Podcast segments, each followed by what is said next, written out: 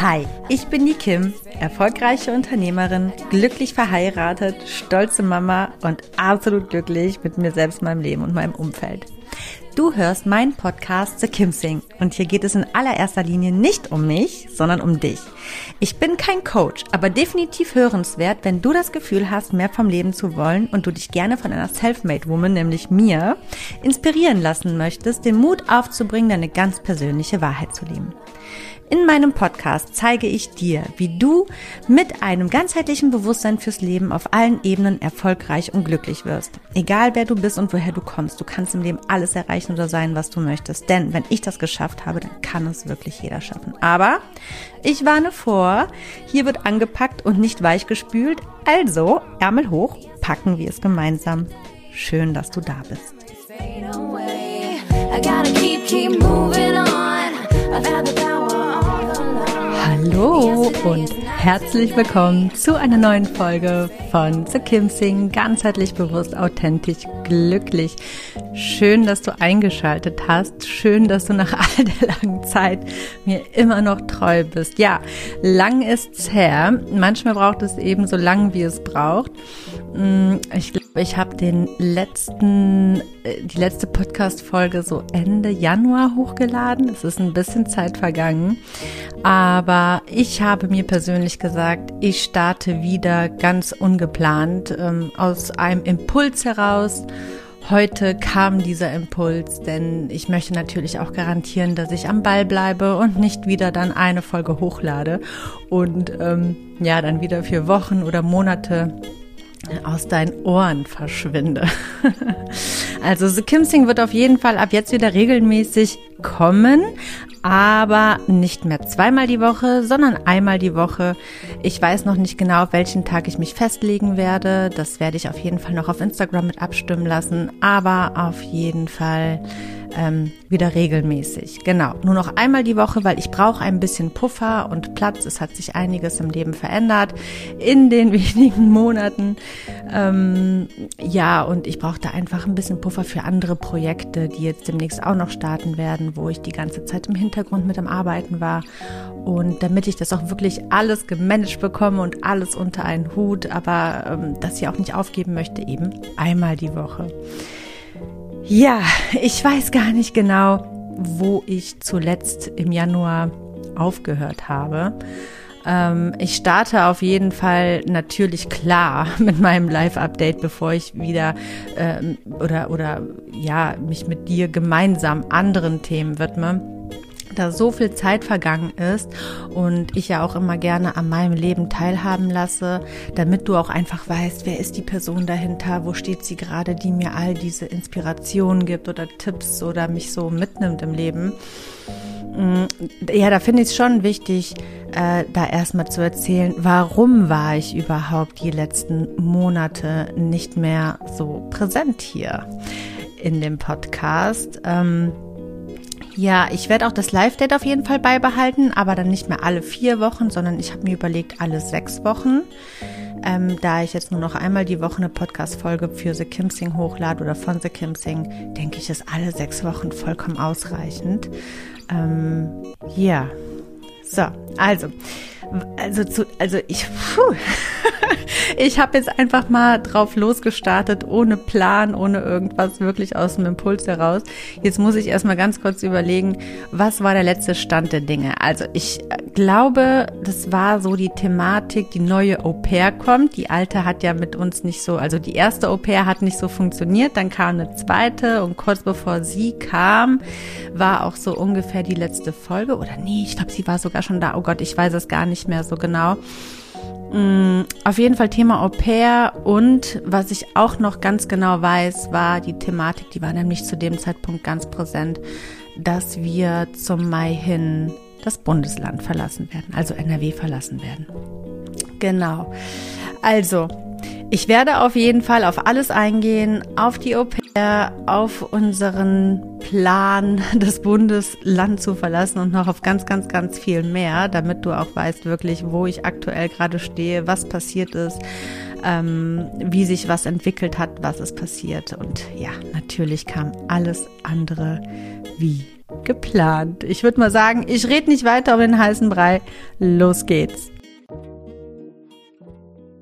Also, um das Feld nochmal von hinten aufzurollen es war ja so, dass ich wieder viel mehr in den Beruf einsteigen wollte und deswegen haben wir uns für eine Au pair entschieden. Die erste Au pair kam im August, September 22 und war dann auch für drei Monate bei uns.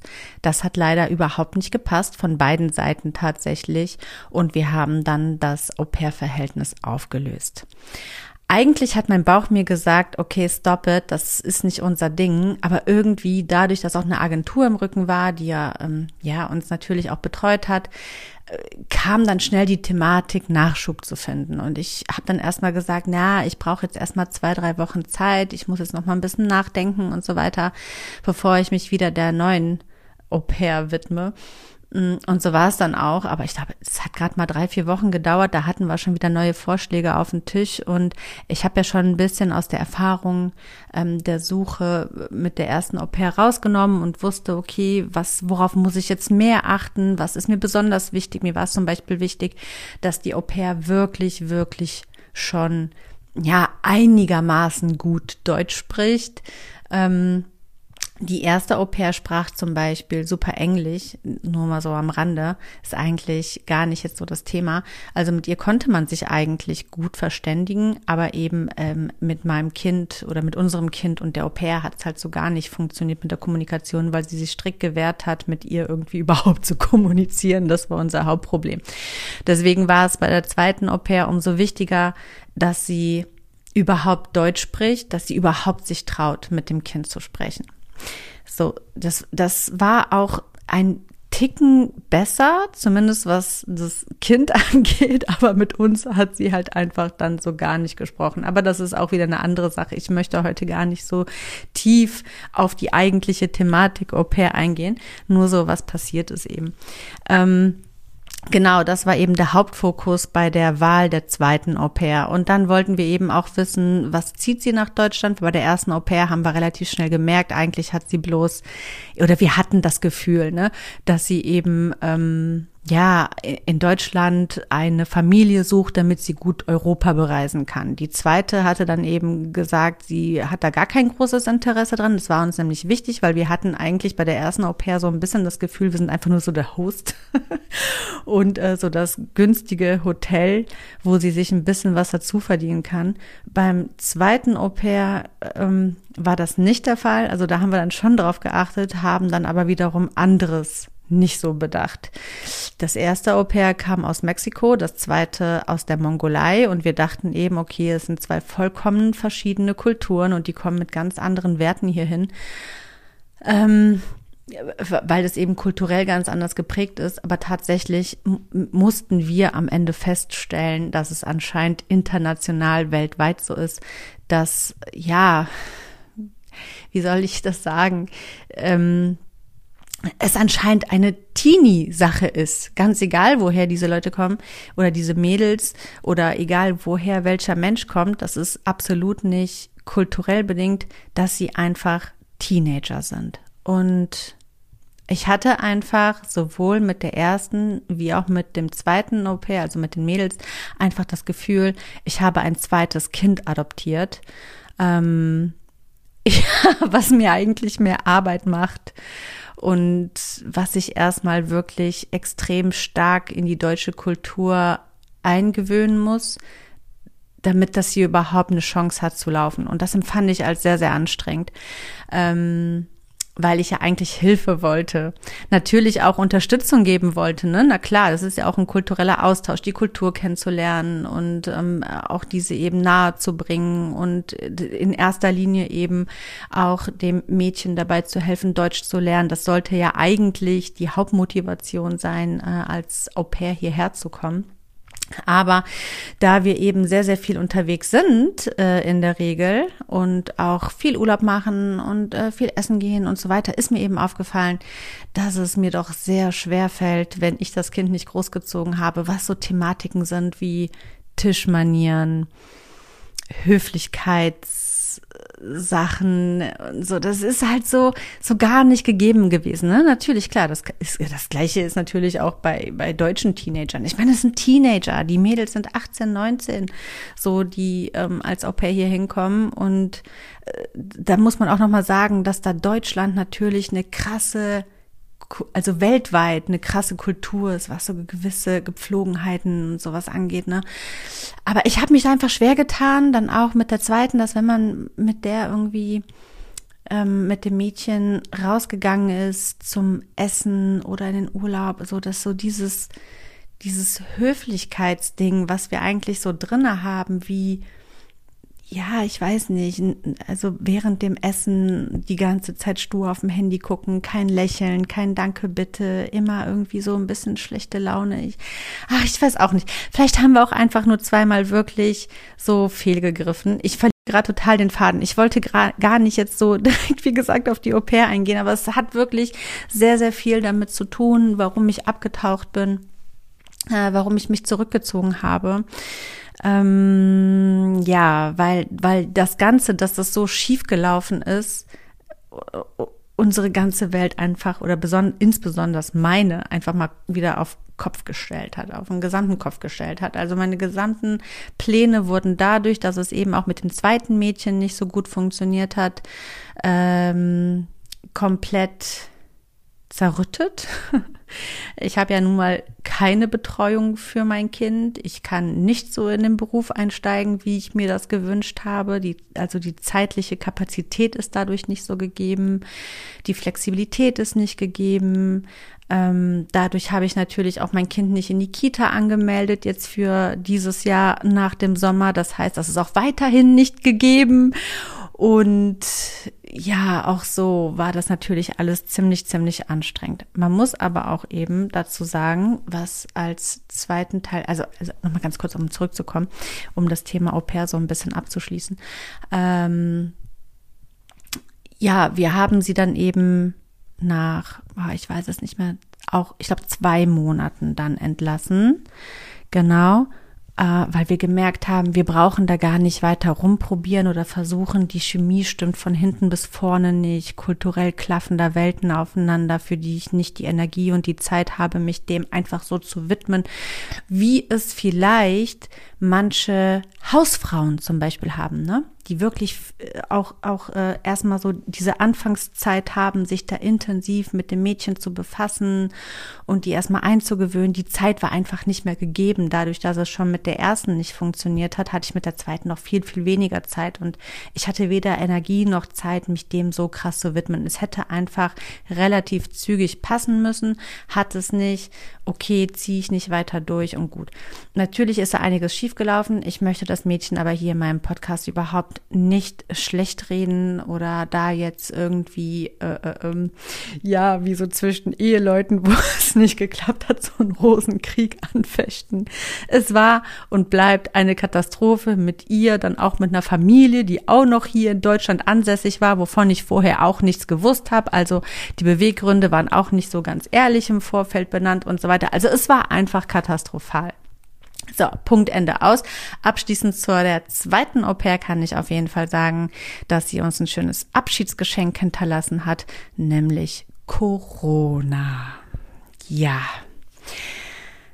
Und ich kann es auch ganz ehrlich sagen, wie es ist. Das war dann auch der ausschlaggebende Kündigungsgrund.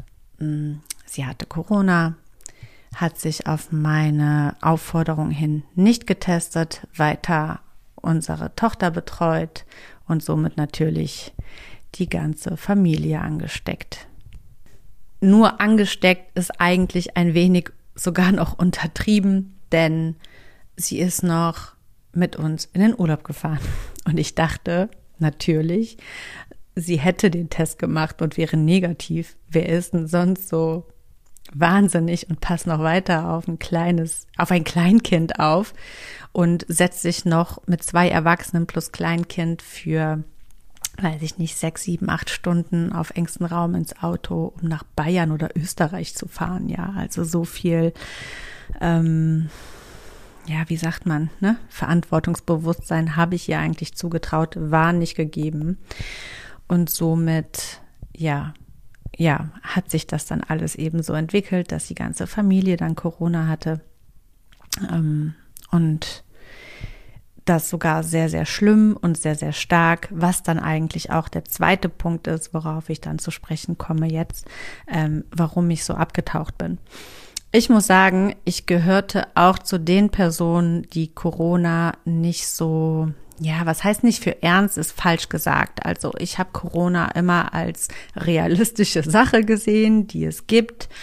Ähm, konnte mir aber überhaupt nicht ausmalen, wie schlimm das sein kann und war auch immer ein Mensch, der sehr verunsichert davon war, was die Medien berichten, was die Menschen berichten, weil ich persönlich hatte einfach keinen oder keinen Menschen in meinem persönlichen Umkreis, den es wirklich schlimm getroffen hat. Ich kannte am Ende eigentlich, waren wir als Familie fast die letzten, die es nicht hatten und die, die es hatten, haben alle berichtet, ach ja, kann man wegstecken, ist alles so ein bisschen wie eine, wie eine starke Grippe.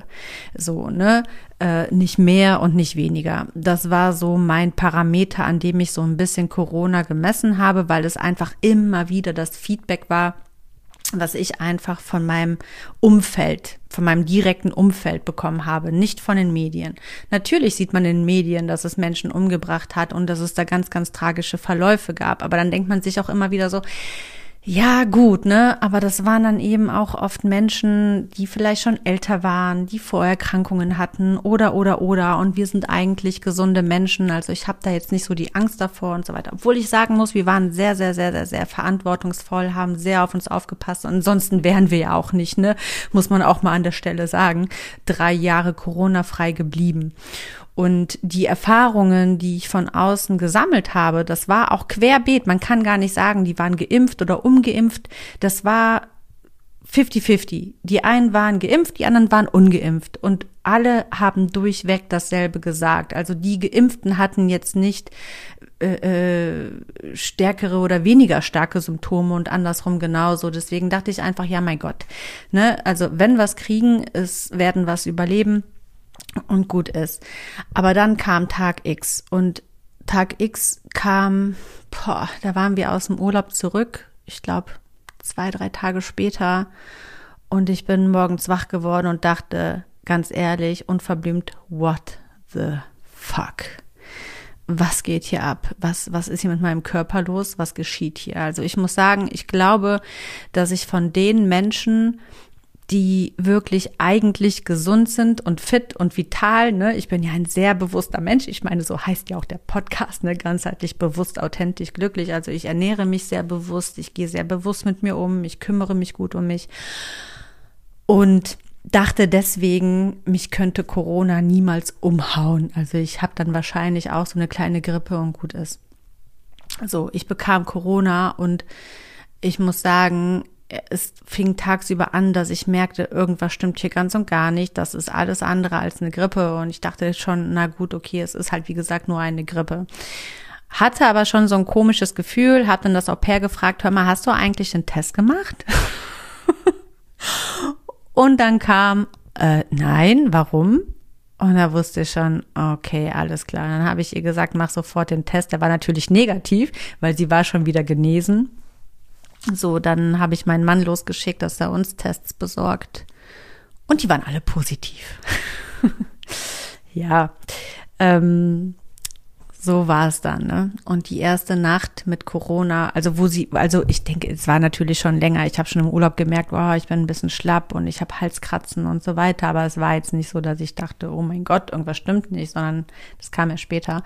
Und die erste Nacht, wo es dann wirklich losging, also ich sag's ganz krass so, wie es ist. Ich übertreibe nicht. Ich bin kein Mensch, der Sachen irgendwie übertrieben ausmalt. Ich hatte Todesangst.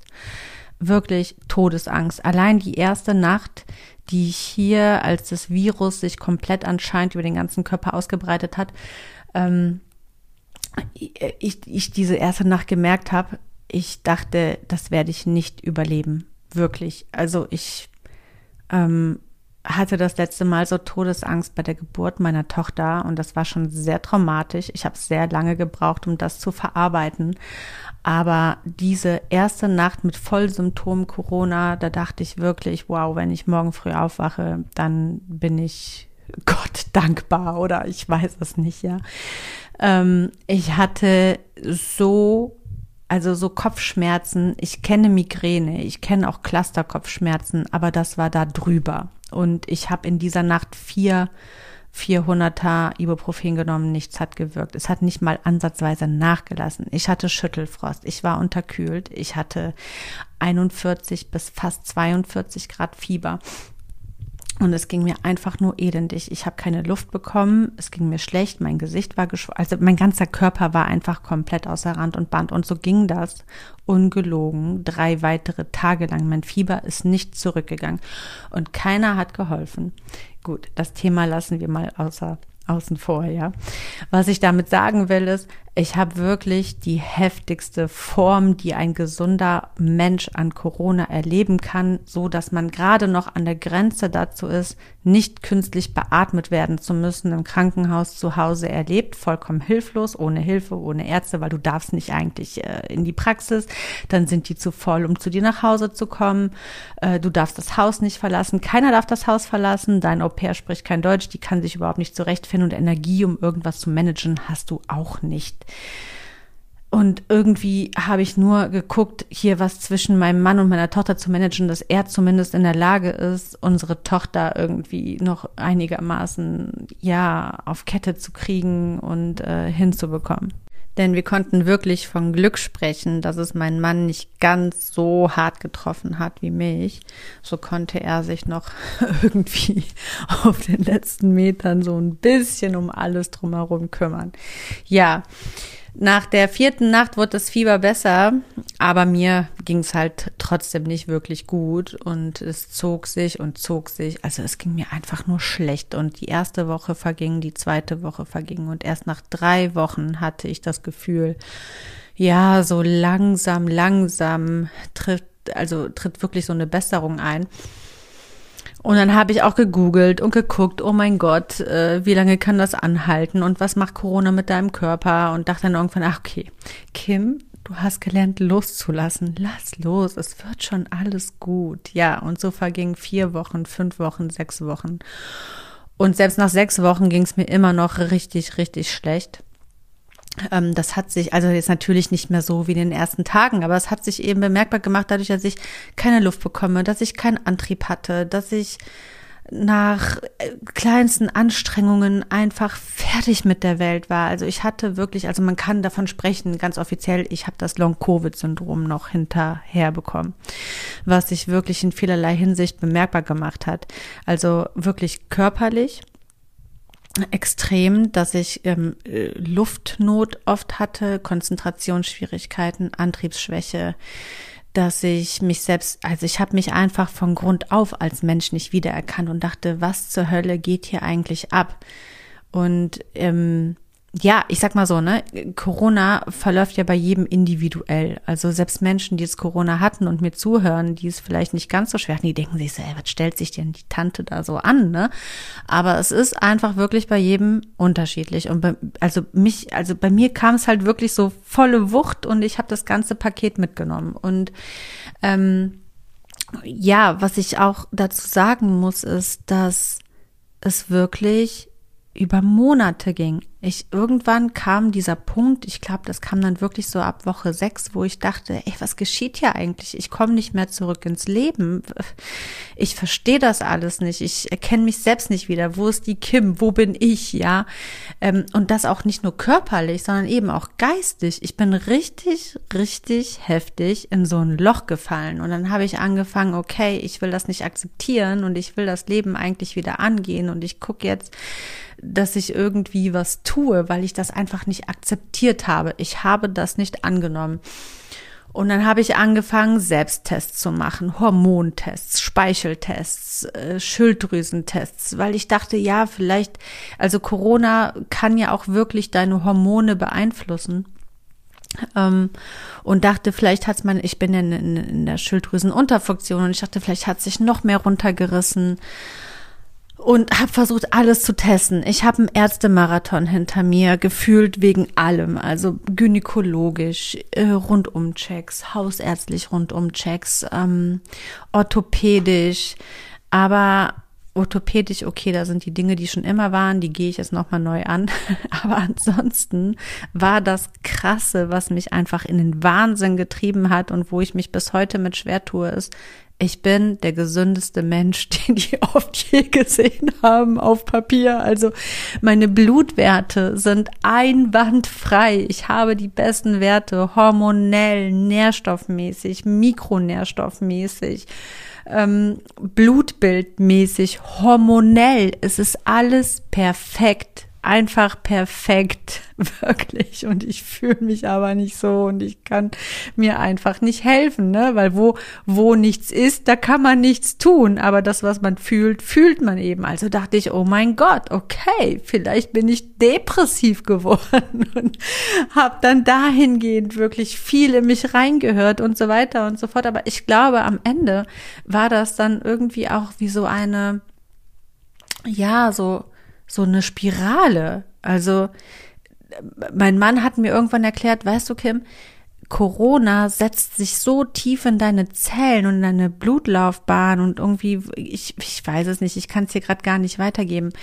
Das bringt alles durcheinander, aber es muss nicht unbedingt auf dem Blutbild oder so sichtbar sein. Ne? So, und das merke ich halt. Und ich muss sagen, jetzt in den letzten ein, zwei Wochen, drei Wochen habe ich das erste Mal das Gefühl, ja, ich bin wieder da, ich komme zurück, es geht mir gut. Ähm, und ich messe das auch so ein bisschen zum Beispiel an meinem Zyklus, weil ich habe zum Beispiel gemerkt, dass Corona, das hat mein Zyklus komplett zerstört. Also meine Hormone, mein Zyklus, einfach alles. Mein Zyklus lief nicht mehr. Der, war komplett, also was habe ich zuletzt in der Pubertät erlebt, ja. Äh, die, die, die Periode kam so, dann mal so, dann hat sie wieder gestoppt, dann kam sie wieder, dann war sie plötzlich 20 Tage, im nächsten Monat nur drei Tage und dann wieder eine Woche Stopp und dann wieder fünf Tage und ich habe Wucherungen im Gesicht und Pickel und Unreinheiten, die habe ich auch immer noch. Aber damit kann ich noch leben. Mein Zyklus ist zumindest wieder so ein bisschen auf Kurs. Also einfach nur fürchterlich, ja. Und ich glaube, jede Frau, insbesondere wenn du als Frau zuhörst, du weißt vielleicht, wenn du so ein bisschen so ein Feingefühl für dich hast, wie schlimm alleine ein Hormonchaos ist und was das mit dir anrichten kann. Ne? Nicht nur körperlich, sondern das Schlimmere ist immer das Mentale, was das Mentale mit dir anrichtet. Es ist einfach eine Katastrophe. Du bist nicht mehr Herr über deine Sinne und irgendwie fühlst du dich einfach wie so, ja, so fremdgesteuert, wie in einer Schwangerschaft oder ja, whatever. Ja, auf jeden Fall war ja in dem Fall, so um das Thema jetzt mal so ein bisschen abzuschließen, ähm, es, es war schon hart, ne? Also körperlich und mental und und was man auch dazu sagen muss ist und das das ich glaube, das okay, ich kann es nicht abschließen, ich muss da noch ein bisschen weiter drauf eingehen. Was richtig krass war, was ich noch nie zuvor in meinem ganzen Leben erlebt habe, war was Corona. Ich geb ich ich schieb das so auf Corona. Ich komme aber am Ende noch mal ein bisschen auf eine andere Thematik dazu.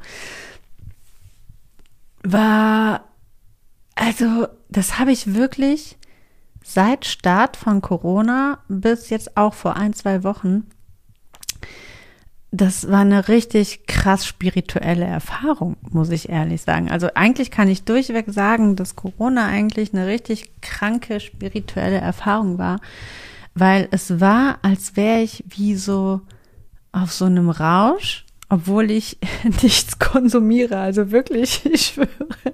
Und ich hatte die permanent Flashbacks, Flashbacks ohne Ende von allen Thematiken, seitdem ich im Mutterleib meiner Mutter war, bis heute an allen traumatischen Erlebnissen und Erfahrungen, also alles, was mich je belastet hat oder aus der Bahn geworfen hat, kam plötzlich pop, poppte so völlig unkontrolliert, obwohl ich mir über nichts Gedanken gemacht habe oder über nichts wirklich angefangen habe zu philosophieren oder so, kamen gewisse Themen von meinem gesamten Leben so plopp, plopp, plopp, ploppten so auf und ich war total überfordert damit. Und das waren alles Themen, die ich bis heute also ich habe das Ganze dann mal reflektiert ne, und überlegt, was sind das für Themen und warum kommen die immer wieder auf? Und eigentlich habe ich das doch hinter mir gelassen.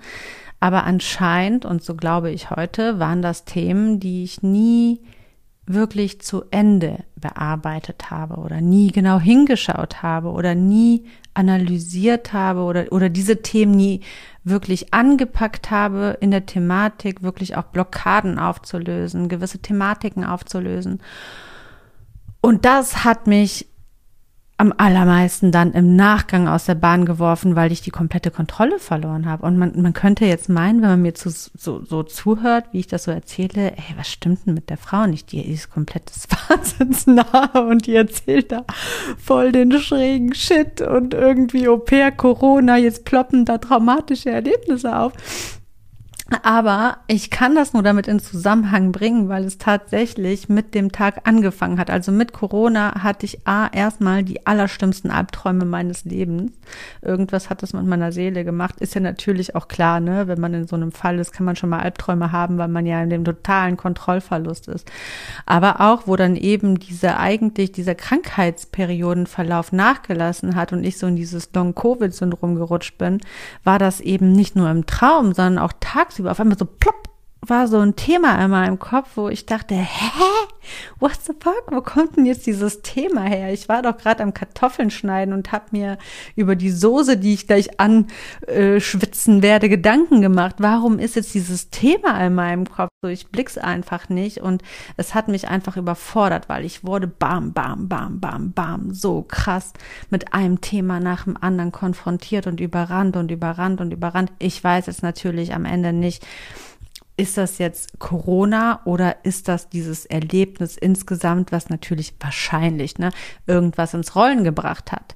Es ist ja auch egal, was es ist, aber es war auf jeden Fall da und ich wurde plötzlich wie noch nie in meinem Leben von so vielen Thematiken überrollt und überrannt dass ich einfach gar nicht mehr wusste, wo ist links, wo ist rechts. Ich kam mit meinem Körper nicht zurecht, mit meinem äh, emotionalen, geistigen nicht zurecht und plötzlich überrennt mich das Leben mit allen traumatischen Geschichten, die ich je in meinem Leben erlebt habe, wo ich eigentlich dachte, das wäre vom Tisch, aber auf eine Art und Weise, die so roh war und so intensiv, dass es mir gezeigt hat, Nee, nee, nee, Kim, das war nie vom Tisch. Das wolltest du nur, aber du hast nie genau hingesehen. Es ist noch lange nicht vom Tisch. So, das Leben hat's mir richtig hart gezeigt. Und wenn du plötzlich merkst, so, und jetzt komme ich mal ein bisschen mehr in eine andere Richtung. So, du hast A, deine Pläne, die du eigentlich für die nächsten ein, zwei Jahre gemacht hast, ja, geplant hast, komplett so aus dem, ist aus dem Ruder gelaufen, weil die Au-pairs nicht da sind. Du hast keine Fremdbetreuung, du bist körperlich nicht fit, du ähm, kommst mit deinen Themen nicht hinterher, mit deinen Projekten, mit der Arbeit, mit dem Kind, mit allem bist du komplett überfordert. Dann kommt natürlich unweigerlich irgendwann und das ist einfach so und das ist überall so. Machen wir uns nichts vor, auch die Ehe ins Spiel. Natürlich hält das auch eine Ehe nicht lange aus, also unbeschadet schadet, da rauszukommen. Denn wenn du plötzlich in einer so angespannten Situation bist, wo plötzlich nichts mehr läuft und alles, was du geplant hast, plötzlich so weit weg scheint, weil es nicht mehr umsetzbar ist, weil alles aus dem Ruder gelaufen ist und du Monate hinterherhingst, weil alles nicht so gelaufen ist, wie du gedacht hast und dann dazu noch emotional wie körperlich angeknackst wirst, dann reizt dich das und dann reizt du natürlich auch deinen Partner und dein Partner reizt dich und dann kommt es auch dazu Reibereien und plötzlich bist du einfach in so einem bodenlosen Sog, der dann wirklich dich einfach mal komplett aus der Bahn wirft. Und man muss dazu sagen, ich und mein Mann, wir sind ja jetzt schon, ich glaube, wir gehen dieses Jahr ins 13. Jahr. Wir sind jetzt fünf Jahre verheiratet, genau, und gehen jetzt ins 13. Jahr und haben ein Kleinkind. Also selbst ohne so eine schwere Ballastkacke, auf gut Deutsch gesagt, kann, also war es schon vorher so, dass wir natürlich unsere Themen haben. Aber so etwas reißt dich natürlich auch nochmal ehetechnisch komplett runter.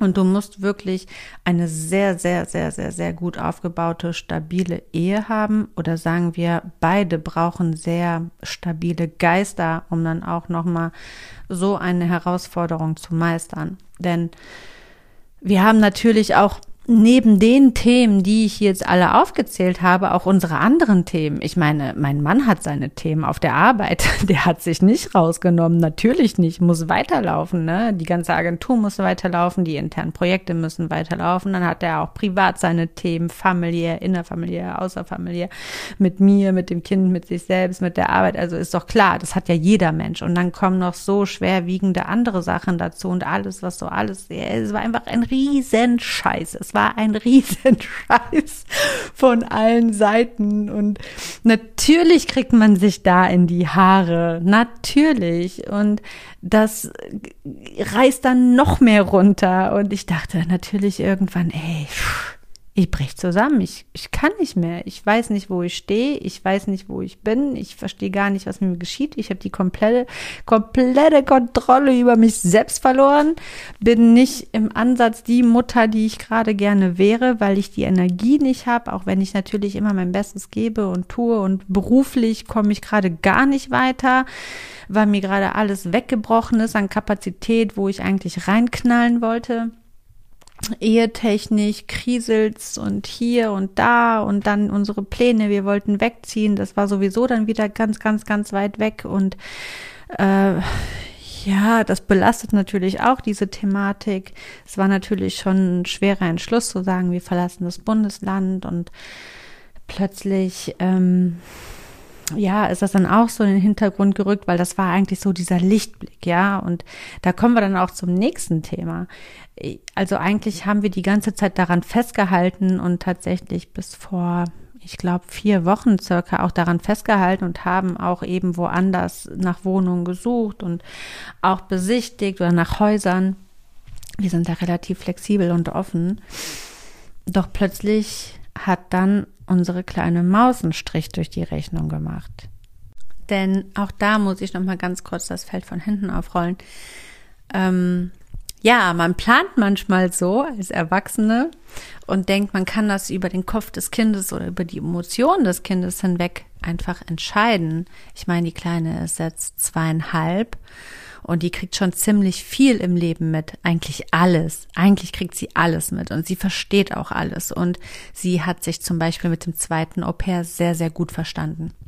Und für sie ist es bis heute, und es sind jetzt wirklich drei, vier Monate vergangen, immer noch ein Riesenthema. Sie spricht heute noch täglich von ihr und sagt, das ist ihr Zimmer oder das ist Enis Stuhl oder wann kommt sie wieder und dann fahren wir mit ihr in den Urlaub oder äh, so Sachen, ja.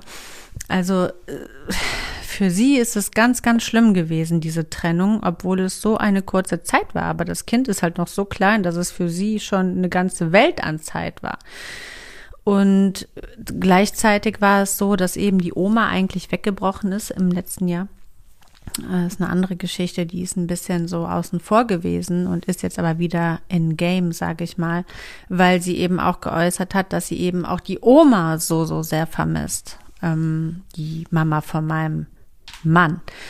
Und ja, dann haben wir halt gemerkt, okay, krass, scheiße, ja, die hat erst die erste Au pair den Verlust mitgemacht, an die sie sich gewöhnt hat, dann ist die gegangen.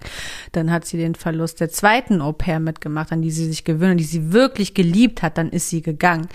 Dann gab es noch einen anderen Bruch privat, der ist auch gegangen und jetzt ist die Oma aber eigentlich gerade so präsent und da und sie liebt ihre Oma über alles und ey, die kann ich ihr nicht nehmen das ist gerade so ein Mist. Ich kann ihr die Oma nicht jetzt auch noch nehmen. Wären all die Verluste vorab nicht gewesen, dann, dann wäre das für mich gar keine Entscheidung oder keine Entscheidung dagegen gewesen, ne? das Bundesland zu verlassen oder das Land zu verlassen oder den Kontinent. Aber die ist gerade so verlustgeschädigt, unsere Tochter, dass ich einfach das nicht übers Herz bringe, aktuell zu diesem Zeitpunkt zu sagen, so, und jetzt nehme ich dir auch noch deine Oma, da wir ja eh schon keine Familie haben, ja. Es gibt halt nur uns für unsere Maus, also ihren Papa, ihre Mama und ihre Oma. Äh, ich kann das nicht. So, oder wie, äh, ja, und dann habe ich eben mit meinem Mann gesprochen und habe gesagt, du pass auf, ähm, Unsere Maus ist da gerade so sensibel und die hat in allen Verlusten noch so zu knabbern von ihrer ehemaligen besten Freundin. Äh, erste Au pair, zweite Au pair. Wir können jetzt nicht noch von der Oma weggehen. Und äh, ob es uns schmeckt oder nicht, irgendwie müssen wir bleiben, dass zumindest ein, zwei Mal die Woche Kontakt eben zur Oma gegeben ist. Ja, und das ist natürlich etwas, wo ich ehrlich sagen muss, das mache ich eben wirklich. Und das ist so das erste Mal in meinem ganzen Leben, dass ich so etwas wirklich, wirklich tue, dass ich eine absolute Herzensentscheidung und Bauchentscheidung, also Herz und Bauch und Kopf spricht eigentlich alles, äh, alles spricht dafür, das Bundesland zu verlassen und unseren Traum zu verfolgen. Aber für unsere Tochter habe ich es jetzt erstmal aufs Eis gelegt. Und ich glaube, das hätte ich nicht getan, wäre das mit der Au pair anders verlaufen. Aber da das jetzt einfach so beschissen gelaufen ist, kann ich das jetzt nicht übers Herz bringen. Weil wäre jetzt die Au pair da, dann wäre ja noch eine dritte Person da irgendwo in ihrem Leben, ne? Wo man sagen kann, ja, die ist immer da und die lenkt sie ab und die bringt auch ein bisschen Abwechslung, wäre das alles so gelaufen, wie man sich das gewünscht hätte. Ist aber nicht. So, die ist jetzt weg. Ich kann jetzt nicht nochmal sagen, ja, gut, Schatzi, tut mir leid, ist alles weg, Freunde weg, Au pairs weg. Und jetzt ist noch der Rest der Familie weg. So, du ziehst es mal mit Mami und Papi und lernst in deiner prägendsten Zeit einfach nur, dass das Leben aus schmerzlichen Verlusten besteht. nee, das kann ich nicht. Und deswegen ist halt gerade eigentlich eher die Überlegung aktuell da, doch hier zu bleiben, aber dafür mehr nach Düsseldorf City reinzuziehen, weil ich äh, kann hier nicht mehr in dieser Vorstadt. Ich werde hier bekloppt, ich werde hier irre, ich gehe ein. Das ist absolut nicht mehr meine Welt. War auch eigentlich von Anfang an immer klar. Wir haben gesagt, wir ziehen hierher und arbeiten, wohnen unter einem Dach und wir haben jetzt auch hier mittlerweile mehrere Büros. Aber ich habe immer gesagt, wenn die Kinder so im Kindergartenalter sind, dann muss ich hier raus. So zum, zum Brüten ist es hier toll, aber zum Großziehen ist es hier in, in diesem Ort hier einfach, ist, ist nix, ne? Da muss ich hier raus. Ja, und das spüre ich eigentlich auch ganz, ganz krass. Deswegen haben wir halt überlegt, okay, gut, dann ähm, ziehen wir vielleicht alternativ einfach, äh, es gibt ja noch die Möglichkeit Köln-Düsseldorf. Köln sagt uns eben nicht so zu, also eben Düsseldorf in die City ja, vielleicht dann eben, äh, dass wir sie da dann eben in die Kita bringen und dann bis zum Schulanfang das nochmal durchziehen und dann eben mit dem Schulwechsel, wenn sie was größer ist und auch nochmal eine andere Prägung mitbekommen hat, dann eben vielleicht nochmal andere Pläne schmieden. Und ich muss aber sagen, dass es mir unfassbar schwer fällt. Also wir gucken uns jetzt schon seit Wochen ja, Wohnungen, Häuser, also die, die diversesten Objekte eben in Düsseldorf City an. Aber es fällt mir einfach schwer, ne? Also zum einen muss man sagen, dass wir hier natürlich mit unserem Loft natürlich auch einen sehr, sehr hohen Maßstab haben und man natürlich auch ungern downgraden möchte ähm, was so auch die Größenordnung des Wohnens angeht. Ich meine, wir leben hier auf 220 Quadratmetern mit 40 Quadratmetern Dachterrasse. Äh, und das hat jetzt gar nichts mit dem Finanziellen zu tun, ob man sich das in der City leisten könnte. Aber es gibt's in der City einfach natürlich nicht. Ne? Also in der Innenstadt ist der Wohnraum einfach kleiner und das, was größer ist, ähm, was so vergleichbar ist, äh, äh, mit der Quadratmeterzahl, das muss auch erstmal auf den Markt kommen. Und da ist das Angebot eben sehr, sehr, sehr begrenzt. Und da ist aktuell so mein, also das ist gerade so mein, wirklich kann man sagen, mein aktuellstes Thema ist gerade wirklich, hm, was machen wir? Wo ziehen wir hin, was machen wir, wie geht's weiter? Zwischendurch kommt dann doch wieder der Gedanke, ach, kriegt die Kleine das nicht doch hin, sollen wir nicht doch ganz woanders hin und das Bundesland verlassen oder vielleicht sogar das ganze Land. Kommen, wir kaufen uns ein kleines Häuschen in Italien, irgendwo auf dem Land und leben la dolce vita. Dann denke ich aber direkt wieder so mit dem deutschen äh, aber das Schulsystem und die Kleine braucht doch und bla. Vielleicht später mal zum Lebensamt. Also ich weiß es nicht. Es ist gerade echt so blöd, weil ich kenne es nicht. Ich war mein Leben lang frei, ungebunden und habe immer so voll mein Ding gemacht, ganz egoistisch und strikt und stur und so das, worauf ich Bock habe, habe ich gemacht. Und jetzt merke ich einfach zum ersten Mal in meinem Leben so richtig hart, so, Da ist jetzt aber ein anderes kleines Wesen, für das du Verantwortung hast und für was du einfach natürlich das Allerbeste willst. Und ich frage mich einfach, ja, was ist denn das Beste? Ist denn jetzt das Beste, dass die Eltern wirklich hundertprozentig glücklich sind? Und können die Eltern das überhaupt werden, wenn sie merken, dass sie ein bisschen unglücklich ist? Oder ist es das Beste, wenn sie komplett glücklich ist und wir uns da einschränken und sagen, okay, wir stellen unsere Träume und Wünsche nochmal hinten an und ähm, tun in dieser Prägephase ihr nicht einen weiteren Verlust an, auch wenn wir das zähneknirschend machen. Man kann sich natürlich Scheiße immer schön reden. Ich kann mir jetzt auch Düsseldorf schön reden. Düsseldorf ist nicht scheiße, es ist auf jeden Fall ein Upgrade so vom Lebensmodell und, und von, vom Umfeld wie da, wo wir aktuell leben, ne, was so das äh, Sozialleben und das Angebot und so weiter und so fort natürlich äh, irgendwie angeht. Und auch die Mentalität der Menschen, ganz, ganz klar. Wir sind ja hier einfach nur von Bauern gefühlt umgeben, die irgendwie so ein bisschen, alle noch ein bisschen hinterherhinken, was das moderne Zeitalter angeht. Aber ja, das ist gerade so, ja, das ist so gerade aktuell die Hauptthematik, in der wir stecken, weil das einfach so ungeplant ist. Es war nicht geplant, dass wir hier jetzt so stacken und so festkleben.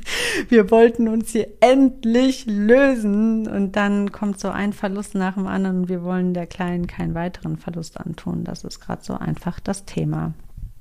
Ja, also demnach ist so unsere Wohnsituation aktuell noch sehr, sehr ungewiss, weil ich muss sagen, weil ich das ja auch so im Kopf habe, bin ich übelst kritisch, sobald ich mir ein Objekt in Düsseldorf angucke. Dann denke ich immer, ja, das passt mir nicht, das passt mir nicht, das ist mir zu klein, das ist mir zu dreckig, das ist nicht perfekt genug.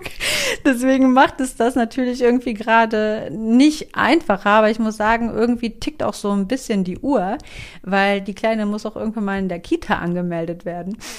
Mm, also irgendwann brauchen wir jetzt mal in den nächsten Monaten einen neuen Wohnsitz, damit sie zumindest eine realistische Chance hat, mit vier, mit vier in die Kita zu gehen. So eine Kacke, ne? Muss man mal ganz ehrlich sagen. Andere Kinder gehen mit zwei oder drei in die Kita. Das haben wir ein bisschen verschlafen, weil wir eben dachten, wir hätten die Au pair bis ähm, ja, äh, äh Anfang 24 da. Deswegen dachten wir, ach, das kriegen wir irgendwie hin und gucken wir mal, haben wir nicht so ernst genommen, die Kitasuche. Jetzt ist halt keine Fremdbetreuung da.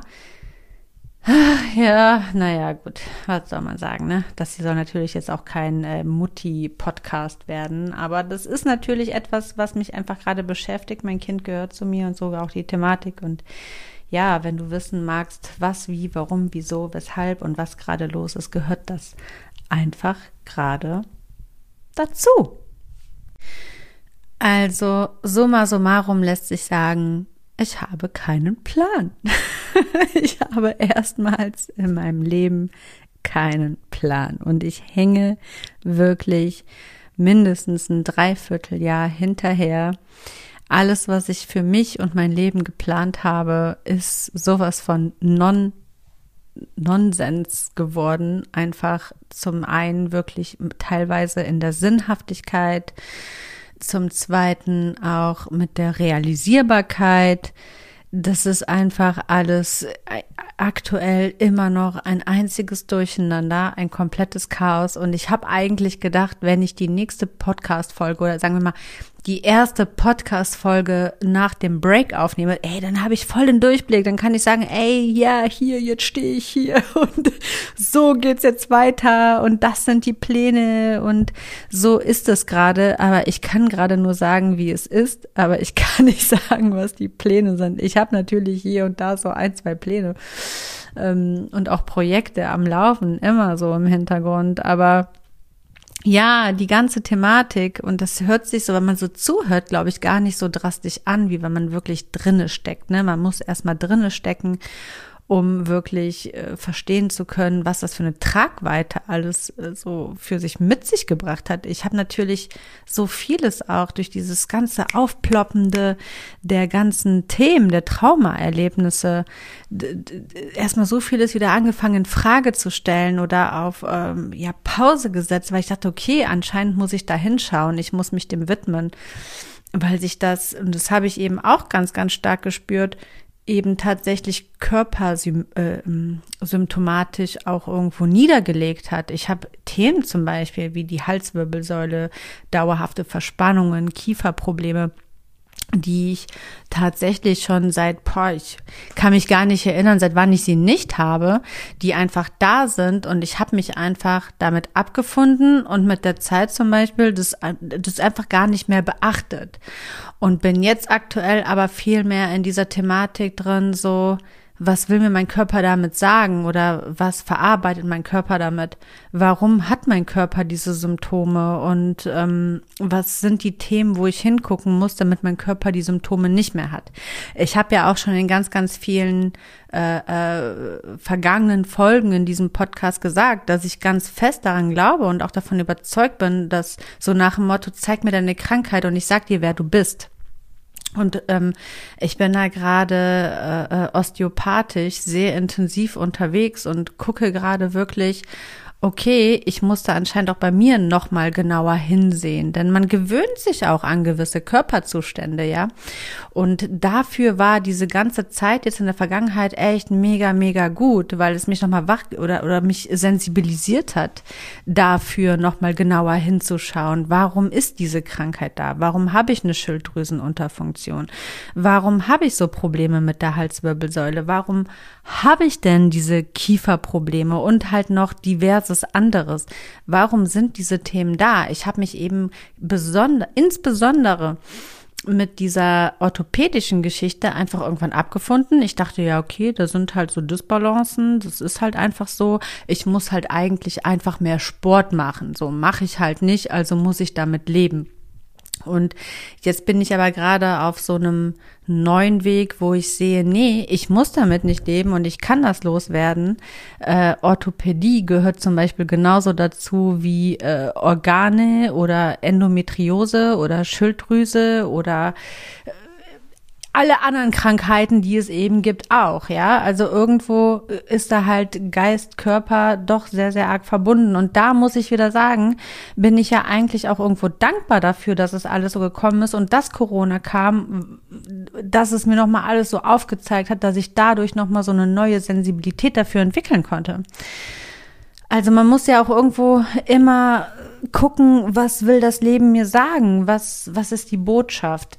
da, da ist er halt auch so mein spiritueller Anreiz natürlich und auch mein, äh, mein, mein, meine spirituelle Motivation fortlaufend immer und auch rückwirkend im Leben zu gucken, was will das Leben mir sagen? Und da gucke ich natürlich gerade ganz genau hin ähm, und, und finde es super spannend. Eigentlich finde ich es gerade eine super spannende Zeit. Ich bin gerade in so einem richtig krassen, intensiven Entwicklungszeitfenster meines Lebens und ich bin auch richtig glücklich darüber, weil ich natürlich auch aus Erfahrung weiß, dass danach the next step kommt, ja. Und ich habe natürlich Visionen und Wünsche und Pläne für mein Leben. Es ist nicht so, dass ich die nicht habe, aber ich glaube, dass das Leben es wirklich gut mit mir meint und einfach sagt, hey Kim, so stop it. Du hast jahrelang nicht mehr genau hingeschaut. Und hier ist jetzt deine Chance, noch mal genauer hinzugucken, ähm, was vielleicht alles noch so Themen sind, denen du dich vielleicht in der Vergangenheit nicht so gewidmet hast, bevor du neue Pläne angehst. Damit die neuen Pläne überhaupt erstmal so ähm, das Potenzial bekommen können, dich auch wirklich glücklicher zu machen und nicht einfach nur eine weitere To-Do oder, oder so ein Point auf deiner Liste sind, die du abhaken kannst und nach dem Motto, jetzt mal ganz grob gesagt, ne, okay, eigenes Business aufbauen, check, heiraten, check, Kind, check, äh, Umzug, check, sondern wirklich mal stop it, jetzt mach mal gerade gar nichts und jetzt guck erstmal, dass du den alten Kram wirklich mal wirklich beiseite geräumt bekommst. Und nicht nur beiseite geräumt bekommst, sondern wirklich so hinter dir lassen kannst, damit du frohen Mutes und voller neuer Energie wirklich nach vorne gehen kannst, damit du das alles das, was du dir für dein Leben visualisiert hast und gewünscht hast, auch wirklich in vollen Zügen irgendwann genießen kannst. Und das war für mich eben wirklich so, dass ich sage, ja, das war's. Das war der Sinn dahinter, dass das alles so kommen musste. Und ich muss auch ganz ehrlich sagen, auch mit dem zweiten Au pair, es wäre alles nicht notwendig gewesen, hätte ich einfach ja, auf mein Gefühl vertraut. Denn es gab gewisse Momente schon vorab, wo ich zum, zu meinem Mann gesagt habe, ey, weißt du was, wir sagen der, die soll, die soll nicht in den Flieger steigen. Das habe ich noch einen Tag zuvor gesagt. Ich habe ich hab ihm gesagt, ey, ich glaube, das wird nichts. Das, das, das wird nichts. Das passt nicht. das ist so eine Sache, die macht man jetzt, weil man sie macht, aber eigentlich passt das gar nicht. Das wird nicht funktionieren. Es soll nicht sein. Und ich habe aber gerade vielleicht gar nicht so den Mut, so auf letzter Sekunde nochmal so einen Rückzieher zu machen, obwohl alles in mir sagt, Alert, Alert, Alarm, Alarm, tu es nicht. Ich habe es trotzdem gemacht, weil ich nicht vertraut habe, weil ich dachte, ach, vielleicht ist das einfach von der schlechten Erfahrung vom ersten Mal geprägt. Aber ich hätte mir das alles sparen können, hätte ich einfach nur auf mein Bauchgefühl gehört. Denn mein Bauch hat schon eigentlich vorher Alarm geschlagen und gesagt, schreib ihr, dass sie in der Mongolei bleiben soll und dass wir nicht die passende Familie für sie sind. Nicht, weil sie ein schlechter Mensch ist, sondern weil es einfach nicht passen wird. Aber ich habe es nicht getan. Und nur diese Entscheidung, nicht auf meinen Bauch zu hören, hat ja jetzt, wie du weißt, so eine riesen Welle an Katastrophen von sich geschlagen, dass ich jetzt auf jeden Fall weiß, wenn mein Bauch mir etwas sagt, dann höre ich drauf und ich mache da gar keine Kompromisse mehr. Und dafür musste ich 35 werden mit wirklich scharfen Lektionen, um das wirklich zu verfolgen und wirklich, wirklich, ich werde da künftig und mache das jetzt auch schon in den letzten Wochen und Monaten keine Kompromisse mehr. Wenn mein Bauch anschlägt und sagt, nope, dann ist es auch Nope. Und dann gibt es daran nichts mehr zu rütteln. Und dann tue ich da auch nicht mehr mir selbst in meinem Kopf irgendwelche kleinen Samenpflanzen, die vielleicht doch noch blühen könnten. Nope. Nope. Nein ist nein. Und ähm, ja, nicht nur das, ne? Also ich habe einfach gemerkt, ja, dass, dass man sich doch viel, also das sage ich ja auch so, habe ich auch schon öfters in meinem Podcast gesagt. Aber man sagt Dinge dann doch manchmal noch mal schneller, als sie dann selber zu befolgen, wenn man doch mal selber in der Situation ist. Dass einfach wirklich alles so relativ ist. Ne? Das habe ich eben auch in den letzten Monaten für mich gemerkt. Alles ist so verdammt relativ. Alles ist so nichtig. Und wir, jeder einzelne Mensch ist so relativ und so vergänglich und so schnell und wir nehmen uns oft so wichtig und unser Leben und unsere Pläne, aber das ist doch alles so nichtig. Das einzig Wichtige ist, und das habe ich für mich persönlich jetzt nochmal gemerkt, ist, dass man wirklich im Moment lebt und dass man jeden Tag aufs Neue versucht, die beste Version seiner selbst zu sein, so gut man es kann, so gut es die Situation gerade hergibt, für sich selbst und für seinen engsten Familienkreis. Damit meine ich wirklich sich selbst, den Mann und die Kinder. Und das ist das Einzige, was zählt. Und alles darüber hinaus ist total egal. Und wenn man wirklich, also wenn ich für mich weiß, ey, ich lebe im Moment und ich nehme den bewusst wahr und ich tue, ich stehe jeden Morgen auf und gebe mein allerbestes für mich selbst, meine Tochter und für meinen Mann, dann weiß ich, dass das genug ist. Und das war gut, dass ich so einen Dämpfer bekommen habe, weil ich dachte eigentlich wieder so in den letzten Jahren auch seit der Geburt, ich bin nie gut genug, ich bin nicht genug, ich schaffe dies nicht, ich schaffe das nicht und das schaffe ich nicht genug und ich sehe nicht genug gut genug aus und ich bin nicht dünn genug und ich bin nicht gesund genug und ich erziehe nicht gut genug und ich bin nicht pädagogisch wertvoll genug und ich bin nicht die geile Ehefrau, die jeden Abend auf ihren Mann springt, da bin ich nicht gut genug und ich bin nicht gut genug in meiner Karriere und ich krieg das alles nicht unter einen Hut und ich hatte so heftige Selbstzweifel und ja, ich habe sie auch immer noch. Ey, ich bin ehrlich, ich habe sie immer noch. Ich bin so, ich bin der härteste Mensch mit mir selbst. Kein Mensch kann mir so krasse Sachen gegenüberbringen wie ich mir selbst, weil ich bin so, so hart mit mir selbst im Gericht und so selbstkritisch. Aber die letzten Monate haben mir gezeigt, so, das Leben hat mir gesagt, hey Kim, chillax mal ein bisschen. Fahr mal ein bisschen runter. So, sei im Moment und es ist alles gut, solange du jeden Tag den Moment lebst, den Tag lebst, ein bisschen in die Zukunft planst, aber nicht zu sehr, sondern einfach im Hier und Jetzt für deine Familie da bist und dein Bestes gibst. Und wenn dein Bestes zum, also, und das möchte ich jetzt mal nach da draußen geben, ich weiß nicht, wer mir hier zuhört, das Beste heißt natürlich ausgeschlossen von Gewalt, ja, also wenn du gewalttätig, verbal oder körperlich deinen Mitmenschen gegenüber bist und das ist das Beste, was du geben kannst, dann ist das nicht genug. so, das muss man mal sagen. Dann musst du dir Hilfe holen und dann, und, und dann ist das auch okay und dann ist es auch gut, wenn du, dann ist es vielleicht gut genug, wenn du sagst zum Beispiel, ey, ich merke, ich brauche Hilfe, ich bin nicht gut genug, dann hol die Hilfe. So, wenn du irgendwie in irgendeiner Form oder Art und Weise Gewalt gegen andere Lebewesen oder gegen dich selbst ausübst, ja.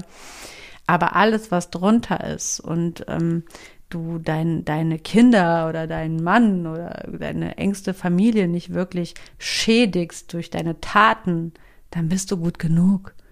Und das möchte ich dir mit auf den Weg geben. So, wenn du jeden Tag dein Bestes gibst, dann ist das genug sei nicht immer so verbissen, so wie ich, mach's besser.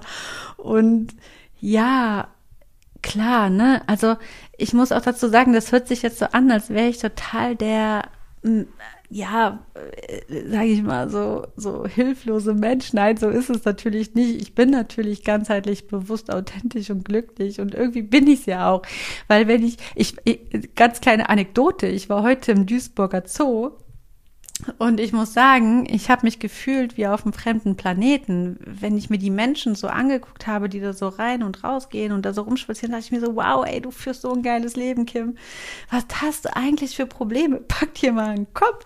Dir geht's richtig gut. Also du, also du führst echt anscheinend eine super Ehe. Du, du siehst ganz gut aus und offensichtlich bist du auch erfolgreicher als die meisten und chill mal wieder, ja. Also und ich lebe eben auch sehr, sehr, sehr bewusst, also sei es äh, geistig, äh, Gesundheit, ernährungsbedingt und so weiter, ja. Aber ich bin halt, ich, ich neige halt so zur Perfektion und diese Perfektion muss man einfach loslassen. So, das würde ich sagen. Ich mache mir oft so einen immensen Druck zur Perfektion und es ist einfach cool, wenn man es schafft, da so ein bisschen den Durchbruch zu finden, dass es nicht immer alles krass getaktet sein muss und zu perfekt und dass man einfach auch mal die Kirche im Dorf lässt für sich selbst. Ne? Also man hört sowas immer und denkt so, ja, ich weiß, aber man neigt dann doch oft selbst dazu, zu sehr Kontrolle übernehmen zu wollen, zu perfekt sein zu wollen, zu unzufrieden mit sich zu sein oder mit den Gegebenheiten. Und ich möchte dich einfach heute hier und jetzt, so, jetzt stoppe ich hier mit meinem Live-Update so ein bisschen nochmal dazu motivieren und als gutes Beispiel vorangehen, indem ich sage, hey, chillax ein bisschen, sei nicht so hart mit dir. Du bist gut so wie du bist. Gib jeden Tag dein Bestes und das ist genug und vergess nicht im Moment zu leben. Ja, ich glaube, das ist ganz, ganz wichtig, im Moment zu leben und nicht immer in dieser Zukunftsplanerei, denn wir wissen alle nicht, ob wir morgen noch da sind. Also genießt das heute. Wir wissen nicht, was morgen ist. In diesem Sinne bin ich auch am Ende der heutigen Folge und sage, wenn du magst und möchtest, dann hörst du mich wieder, yay, in der kommenden Woche. und ähm, ich freue mich ganz, ganz doll, wenn du nächste Woche wieder einschaltest. Ich freue mich wirklich so, so stark, dass du wieder dabei warst, dass du mir treu geblieben bist, dass du zugehört hast. Ich hoffe, ich konnte dich inspirieren, motivieren oder auch ein bisschen heute bewegen oder zum Nachdenken an, ähm, anregen, genau. Und wünsche dir bis zur nächsten Woche alles das, was du brauchst, um ganzheitlich bewusst, authentisch und glücklich zu leben. Wünsche dir ganz viel Licht und Liebe, ganz viel Licht zum Klarsehen und Liebe für ein offenes Herz und sage, mach es gut. Bis dahin, bye bye, ciao, ciao. Mein Name ist Kim Asmus und wenn du möchtest, komm gerne mit mir in den Austausch. Gerne auf Instagram. Du findest mich auf Kim-Asmus unter. So, genau. Oder hinterlass mir gerne, wenn dir diese Folge gefallen hat, einen Kommentar unter dieser Folge. Ich freue mich über konstruktives Feedback und auf einen Austausch mit dir oder über die Meinung dieser Folge. So, jetzt ist Schluss. Bis dann.